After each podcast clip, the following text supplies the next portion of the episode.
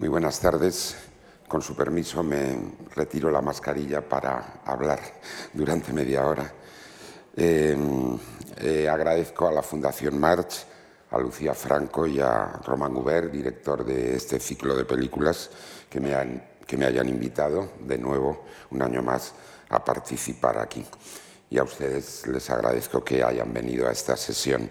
en la que, como saben, vamos a ver El cantor de jazz película dirigida por Alan Crosland en 1927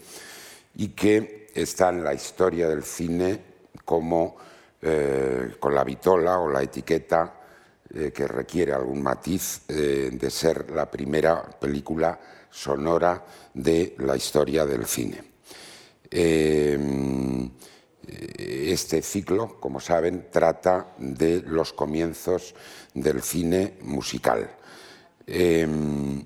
entonces, tenemos aquí dos asuntos iniciales, sonoro y musical.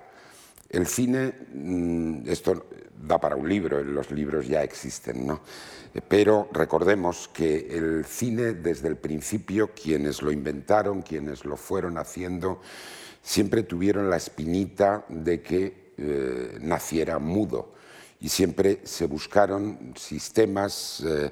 eh, ardides para incluir o añadir el sonido y la música a las películas mudas. Como saben, esto tuvo varios eh, procedimientos, pero vamos, ya los primeros, por ejemplo, Edison, uno de los primeros eh, inventores de lo que sería la cámara cinematográfica con el tiempo, ya, ya, ya, tuvo esta intuición de ver qué pasaba con el sonido. ¿no? Pero tuvo un recorrido pues, amplio, llevó prácticamente tres décadas encontrar un sistema para que las películas fueran sonoras. Como saben, pues eh, em, eh, lo que el cine mudo utilizaba era unos carteles o cartelas entre escenas que o bien eh, resumían el diálogo esencial o bien contaban algo que, que a modo de resumen de lo que los personajes, los actores hablaban en aquel momento. Entonces eso iba acompañado eh, pues por pianistas en la sala, por pequeños grupos musicales entonces, en aquellos, sobre todo en Estados Unidos, aquellos grandes teatros se les llamaba a los grandes cines americanos que casi recordaban a un teatro de la ópera o a un teatro, a un coliseo, a un gran coliseo, porque pues eh, el cine eh, tenía ese concepto de acontecimiento, de, espectáculo congregador de mucha, de mucha gente. Pero claro, pues la música estaba fuera, en el grupo, en el pianista, y por supuesto los actores pues no se escuchaban sus palabras. Se utilizaron varios procedimientos, eh, incluso mm, grabar en, discos de cera eh, los diálogos y la música e intentar emitirlo a la vez que la proyección de la película, pero no era aquello. Se trataba de ver cómo se incorporaban las palabras, los sonidos y la música a, las, a la banda del celuloide y eso no estaba resuelto. Esto permite recordar cómo ¿verdad? el cine nació eh, y creció muy aliado de la tecnología y de, los, y de la ciencia, cosa que, así dicho muy por encima, si me permiten, otras artes pues no han necesitado, la pintura o la literatura o incluso la música, pero el cine mm, influyó y, lo hizo adelantar mucho conforme los creadores de las historias y de las películas avanzaban el trabajo de los, de los técnicos y de los, y de los científicos. Respecto a la música en sí o al musical, porque esta película no solo tiene música, sino que es musical y por eso está eh, bajo el concepto, digo, del cine musical en este ciclo, solo apuntar que caigamos en la cuenta de eh, cómo el género musical se constituyó en uno de los géneros sustanciales del, del cine hollywoodense. Es decir, que, ¿y por qué? Pues porque la música estaba muy arraigada de distintas maneras en el joven, eh, en la joven nación americana. Pensemos, por ejemplo, si quieren como anécdota, cuántas veces en las películas que son del oeste simplemente, sin embargo, muestran bailes, muestran canciones, y es que había ese, factor constitutivo de la vida americana que era la música, el baile, el music hall, todo eso, y por supuesto Broadway con sus espectáculos musicales ya existía eh, bastante antes eh, que, que el cine. Y por completar esta mm, introducción de premisas, si quieren, o un poco reflexiva, la película se llama El cantor el cantante ha sido traducido también de jazz. Entonces tenemos el jazz como, eh, como el, elemento musical concreto. Igual les llamará la atención que la música que van a escuchar no es lo primero, quizá, que a uno le viene a la cabeza cuando piensa en, en jazz. Pero tenemos que recordar que el jazz que nace aproximadamente en el siglo XIX y desde luego es muy aproximadamente porque estoy hablando de un siglo, pero vamos, nace, eh, bromas aparte, en, en, el siglo XIX, nace mm, vinculado con ritmos y músicas de corte afroamericano, pero es mucho más amplio y tiene muchas influencias, derivas, intersecciones. Verán que, que no es estrictamente, como digo, el jazz que primero nos viene a la cabeza lo que escucharemos aquí. Em, eh, como anécdota también para, anécdota que es categoría, para dar dimensión e importancia, la importancia que tuvo esta película, me permito recordarles que hay una película que seguro que han visto todos ustedes mm, y que se ha pasado, por cierto, hace poco por televisión española, y que está en las plataformas y todo esto, que es Cantando bajo la lluvia, que de un modo humorístico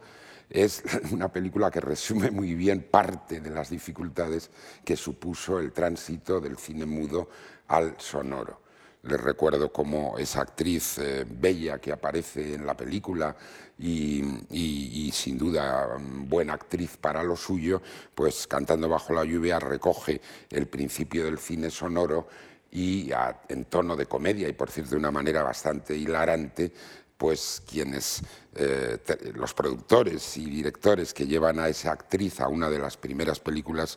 sonoras se encuentran con que la voz de esta mujer es totalmente pituda, eh, aguda, eh, muy desagradable y que cuando se escucha por primera vez es el hazme reír del público en un, pase previo que, que podemos ver en Cantando bajo la lluvia. Por tanto, no solo se encontraron con actores y actrices que, mm, tenían una voz poco agradable o poco, eh, o poco formada o poco adecuada, sino que también pensemos en otras dificultades, ya digo, más allá de la técnica de incorporar la palabra, el sonido y la música a la banda de la película que se hizo luego a través de unas bandas magnéticas, etc. El otro tema era, fíjense, que las antiguas cámaras de cine, las de entonces, metían un ruido espantoso en el, en el plató, metían mucho ruido, eran aparatos muy pesados. Añádase los ruidos que entonces no preocupaban del movimiento de la gente o de un traveling o sonido de cables o voces en Cantando bajo la lluvia también se ve esto, se llegaron a, acorazar las cámaras, a, meter las cámaras dentro de cámaras, eh, cámaras de cristal o de otro material blindadas para que el ruido que metían los motores de la cámara no se grabara cuando ya se empezó a grabar el sonido. Bien, dicho esto, que como digo son un poco premisas para, para la película para la hazaña, digamos, de la película que nos ocupa,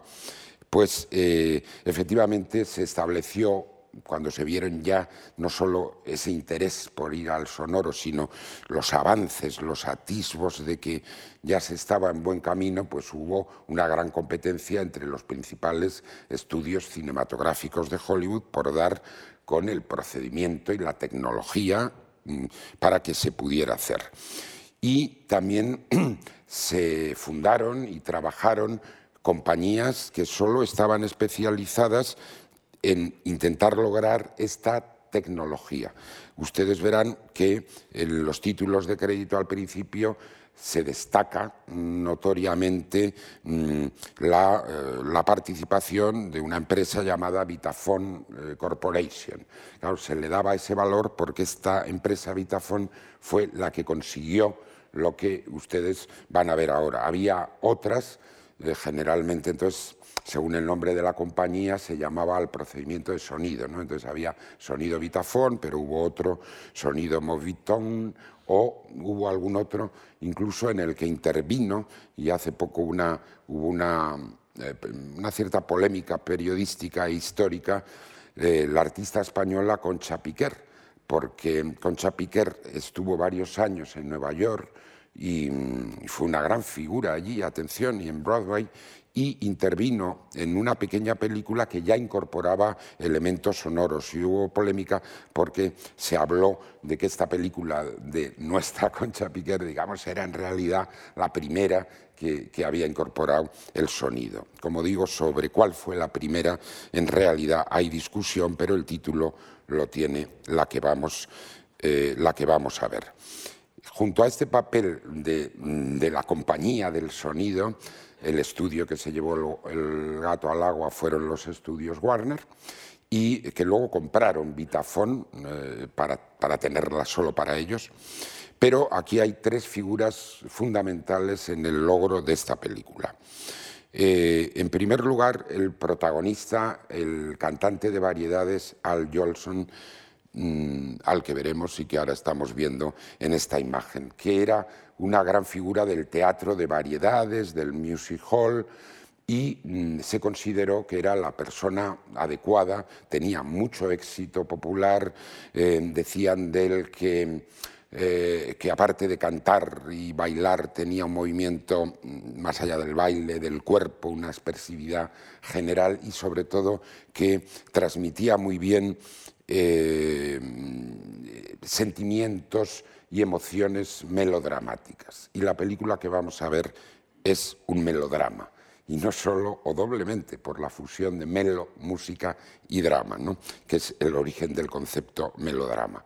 Al Jolson no interpretó esta obra que viene de Broadway no la interpretó él, pero por su popularidad y para pasmo y disgusto de quien la había interpretado en Broadway, fue elegido y, tuvo un éxito personal enorme, aparte de que la película también lo tuvo, un éxito enorme, pero, eh, eh, pero fue muy suyo también. Mm, todas las personas implicadas aquí en los capítulos principales no tuvieron la misma suerte después y, alguno de ellos vivió una, una carrera declinante. Jolson, de hecho, en Estados Unidos sí, volvemos al aprecio por lo musical en Estados Unidos, que es casi incomparable a mm, lo musical en, el espectáculo teatral cinematográfico, quiero decir, no hablo de música clásica, música contemporánea, es incomparable casi a cualquier otro país, mm, salvo quizá pues, el fenómeno de las operetas vienesas y todo eso, y parecidas en Austria, Alemania, etc. Entonces Jolson siguió, hizo películas, siguió una carrera personal en el teatro, mm, pero mm, supongo que ninguno de ustedes le recuerda por otra película luego de los años 30 o 40 que llegara a Europa y, o a España y que fuera el protagonismo de Al Jolson importante. siguió con esa fama en Estados Unidos, pero no en el resto del mundo, o al menos no ha perdurado hasta hoy. otra figura personal clave de, esta película es, claro, su guionista, llamado Samson Rafaelson, que él escribió un cuento titulado El Día de la Expiación, y cuando vean la película verán por qué em, el cuento se llamaba así, y eh, ese cuento ya estaba inspirado un poco en la peripecia personal de Al Jolson. Y entonces aquí hay que decir que tanto Jolson como Rafaelson, el guionista, y Alan Crosland, el director, si no me equivoco, eran judíos. Y esto es una historia judía.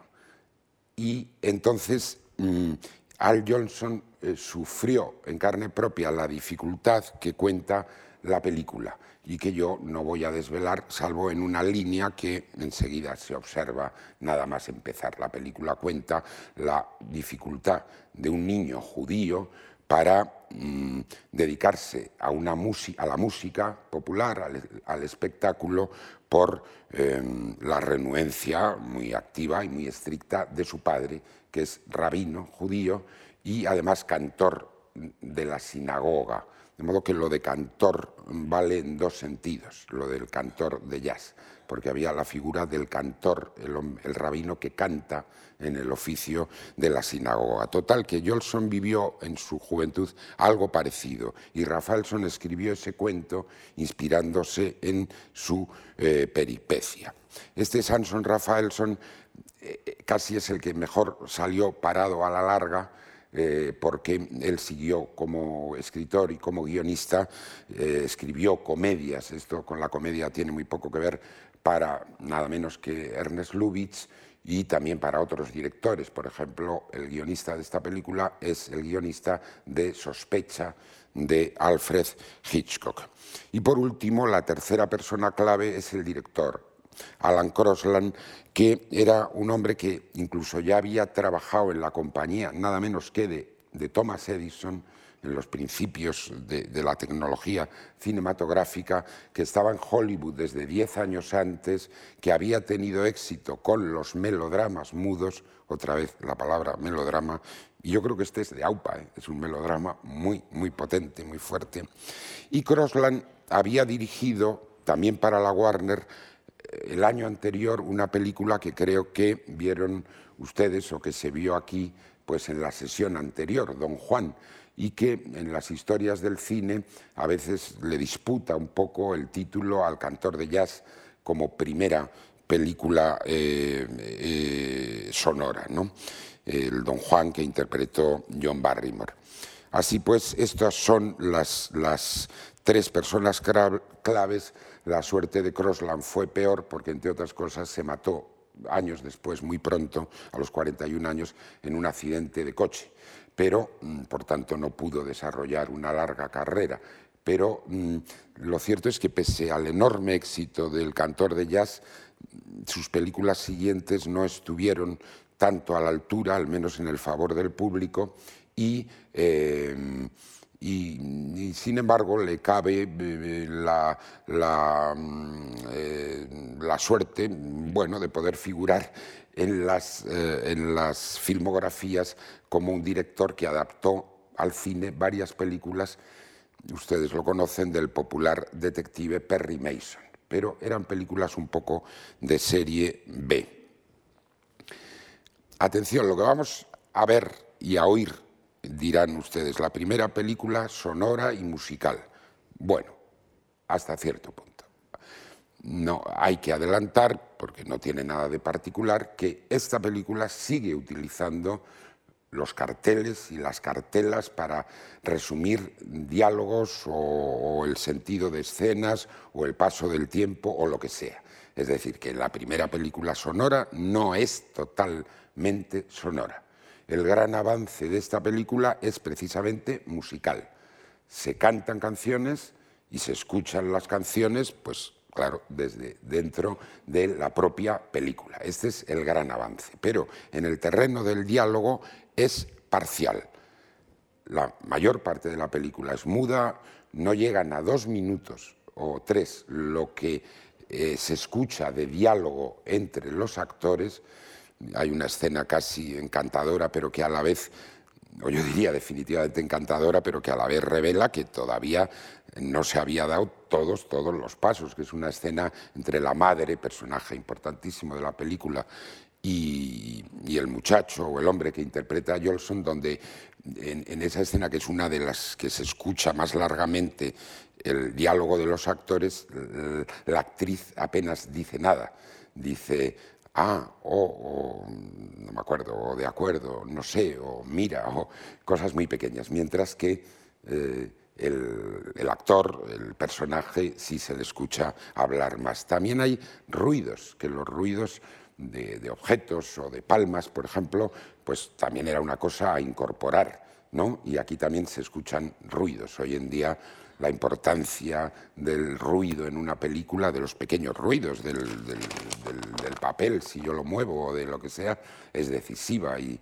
se trabaja mucho en la postproducción, aparte de la grabación, con los ruidos. Por tanto, aquí hay es la primera película sonora y musical, pero hay una clara limitación todavía en el tiempo.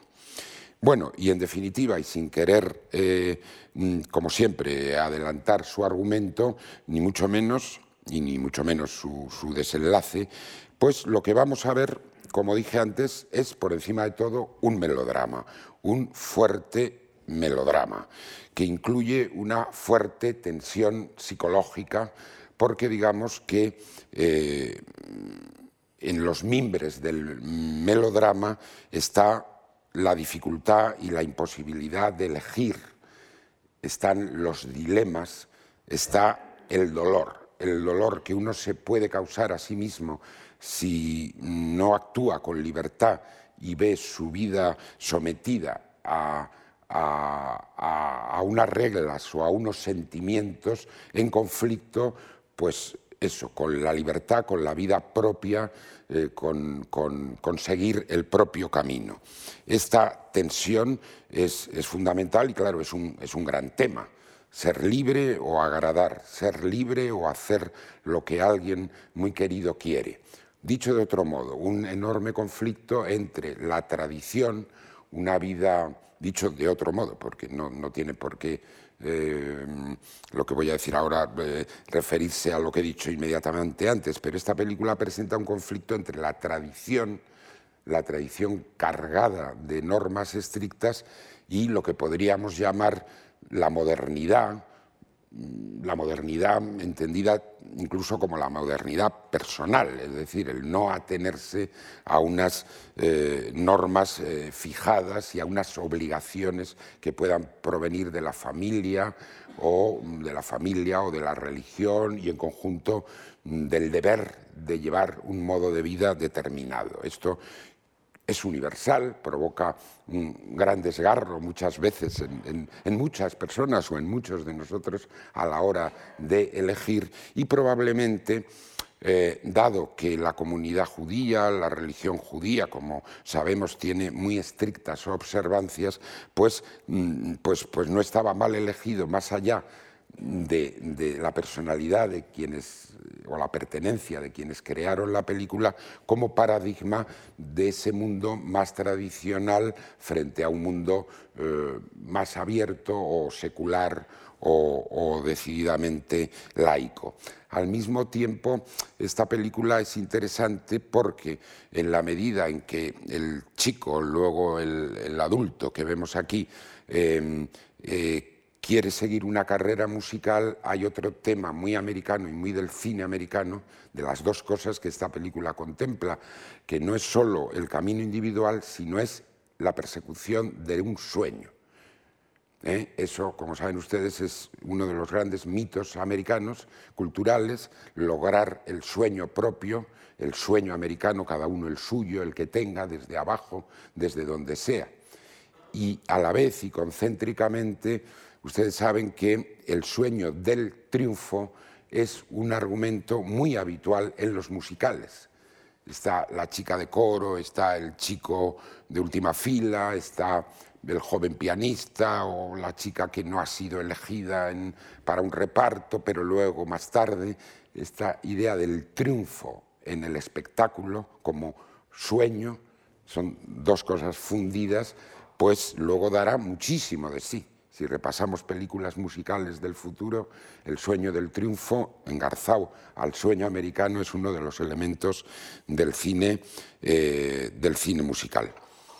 Por último, yendo terminando, eh, terminando, quiero hacer una alusión porque es histórica y, tiene importancia. Eh,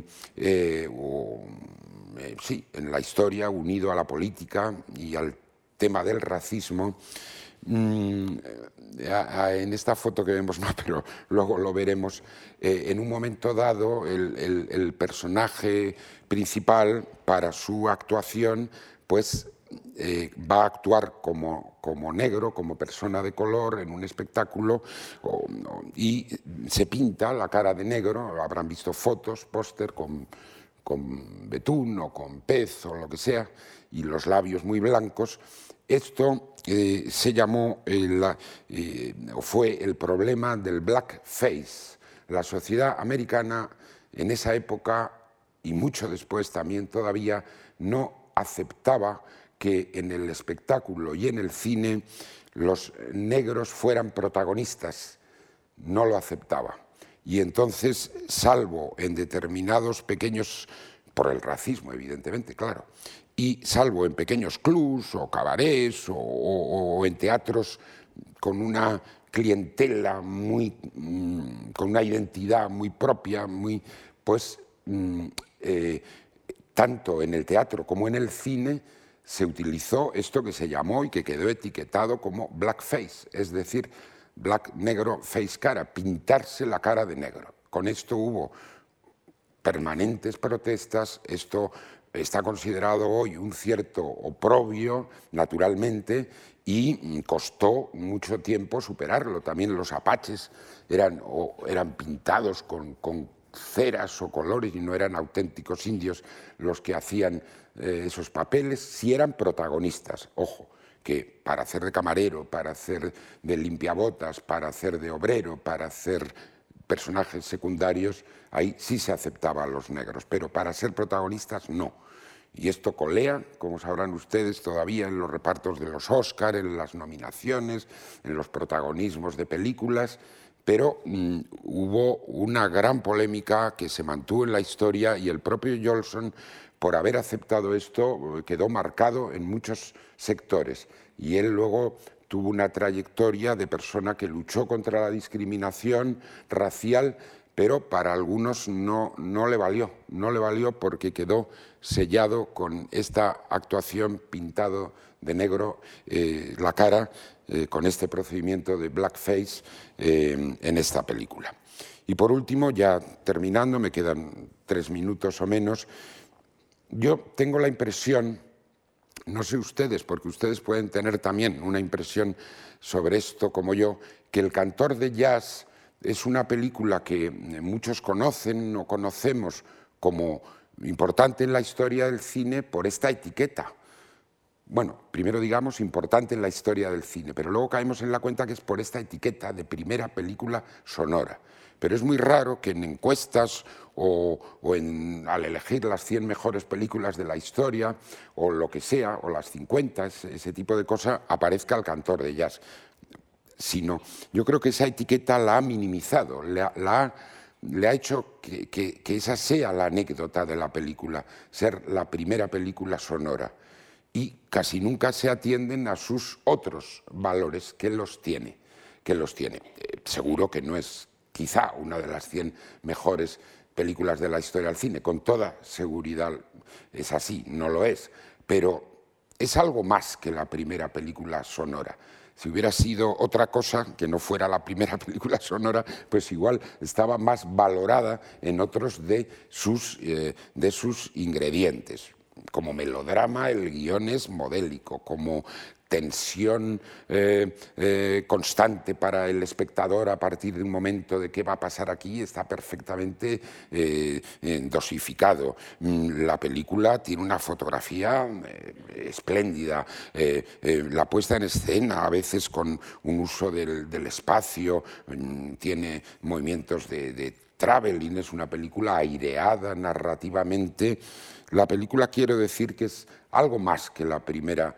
eh, película sonora de la historia del cine. Es una, es una buena película eh, a todas luces y ustedes la van a disfrutar y a sufrir, entre comillas, porque la carga melodramática y pues les, les acongojará eh, como, como es de rigor y para eso se hace un melodrama, para que el público con las emociones y los sentimientos lo pase mal y pasándolo mal lo pase bien. Las cosas son así. Gracias.